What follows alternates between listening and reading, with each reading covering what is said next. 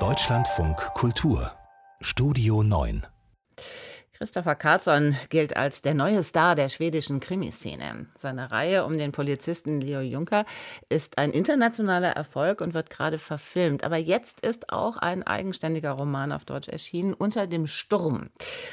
Und da ist es eher einsam.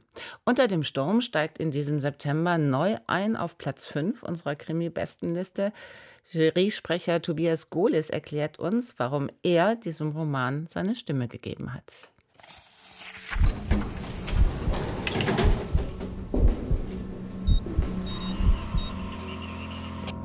Neue Krimis. Das reiche Schweden leistet sich eine literarische Rarität. Sowohl der nicht nur in seiner Heimat geschätzte Leif G.W. Persson als auch der jüngere 1986 geborene Christopher Carlsson sind angesehen als Kriminologen und als Schriftsteller zugleich. Die Fragestellungen von Wissenschaftler und Autor ähneln sich.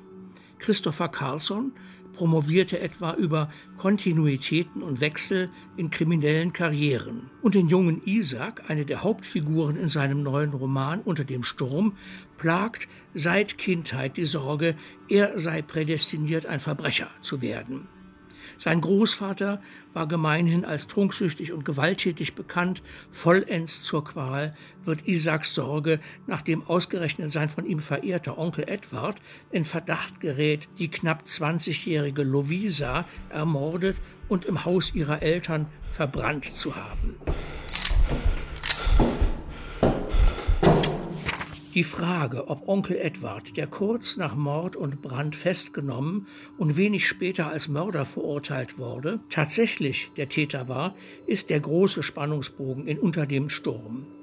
Getragen wird er aber durch die grandios beschriebene Atmosphäre der westschwedischen Provinz Halland, aus der Christopher Carlson selber stammt. Obwohl die Menschen weit verstreut in kleinen Dörfern und Weilern wohnen, herrscht eine eigentümliche Enge von Verdächtigung, gegenseitiger Beobachtung und Kontrolle, die jederzeit in Repression, Ausschluss und Gewalt umschlagen kann. Drei Menschen, der verurteilte Edward, der verängstigte Isaac und der Ex-Polizist Vida, der sich immer tiefer in die Suche nach Lovisas Mörder verrennt, leiden unter dem Sturm. Sturm ist hier Metapher und Naturereignis zugleich. 2005 zerstört Orkan Gudrun große Teile Hallands und kostet Isaac beinahe das Leben. Als Metapher steht er für die unter einer undurchdringlichen Decke von Konventionen und Bigotterie tobenden Emotionen und Sehnsüchte, die die Menschen zu Boden drücken, wie Orkan Gudrun die schwedischen Wälder. Selten sind Menschen, Land und Natur Schwedens so einfühlsam dargestellt worden wie in diesem Kriminalroman. Er spricht über Schuld, Strafe und Versöhnung in einer herzergreifenden Sprache, an die die wissenschaftliche des Kriminologen nicht heranreicht.